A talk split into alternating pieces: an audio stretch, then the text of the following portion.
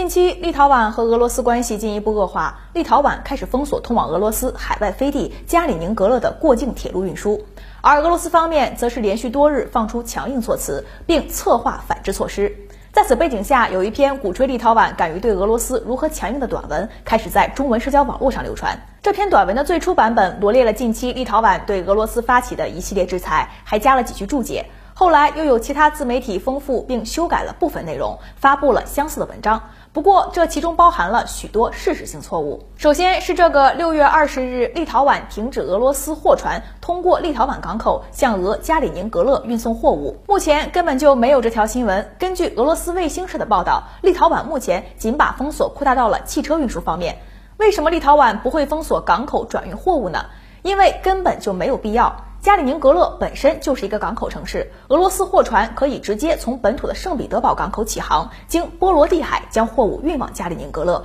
并不需要途经立陶宛转运。实际上，当六月十八日立陶宛封锁铁路时，加里宁格勒州州长阿里汉诺夫就告诉加里宁格勒公民不要恐慌性采购。已经有两艘船在加里宁格勒和圣彼得堡之间运输货物，还有七艘船会在今年年底前投入使用。从距离上看，铁路运输的成本很可能比绕道港口运输的成本更高，但也不至于说铁路、公路货运一停，加里宁格勒就变成冷战时期被封锁的柏林了。显然，立陶宛无法在港口海运上限制俄罗斯本土到加里宁格勒的运输。如果俄立两国关系恶化到无以复加，反而是俄罗斯有能力派遣波罗的海舰队封锁立陶宛的港口。而下一条，六月二十二日，立陶宛国会议员马斯塔马尔代基斯公开宣布，按照一六三四年条约，斯莫棱斯克属于立陶宛。首先，这个日期就是错误的，而且内容也没说完整。马尔代基斯在六月九日发布了一条推特，声称如果俄罗斯撤销一九九一年对立陶宛独立的承认，立陶宛将撤销一六三四年签订的波尔亚诺夫卡条约，并要求普京服从瓦迪斯瓦夫四世，将所有被占领领土归还给大公国。斯洛莫斯克属于立陶宛。并在六月十四日，他又发了一条推特称，如果俄罗斯不交还斯摩棱斯克，立陶宛将撤销所有给俄罗斯在欧洲歌唱大赛上投过的票。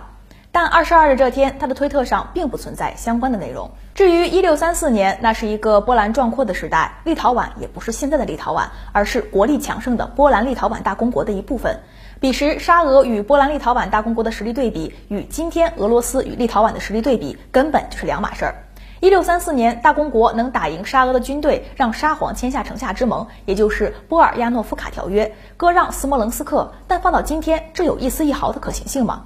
更何况，波尔亚诺夫卡条约在签订二十年后就无效了，因为沙俄打回来了，让波兰立陶宛大公国丢掉了斯摩棱斯克。如今的斯摩棱斯克位于俄罗斯和白俄罗斯边境地带，与立陶宛相距甚远。另外，马尔代基斯用“撤销”这个词儿，可能是笔误了吧？应该是按照波尔亚诺夫卡条约声索领土。而这位瓦迪斯瓦夫四世是波兰立陶宛大公国黄金时代末期的国王，在他之后，大公国内部矛盾不断爆发，国力不断衰弱，最终欧洲进入了一个毫无波澜的时代。此外，网传短文称斯摩棱斯克是俄罗斯北海舰队所在地，就更为离谱了。斯摩棱斯克是一个内陆城市，在这里建立一个海军司令部，这是在玩蒙古海军的梗吗？而且严格意义上讲，俄罗斯没有北海舰队，那里是北方舰队。北方舰队在斯摩棱斯克没有基地，其主要基地在塞维尔摩尔斯克，临近巴伦支海。总的来说，网传的立陶宛硬刚俄罗斯的核定本有很多事实错误，其中既包含了历史、地理上的谬误，甚至连立陶宛议员在推特上发表暴论的日期都写错了。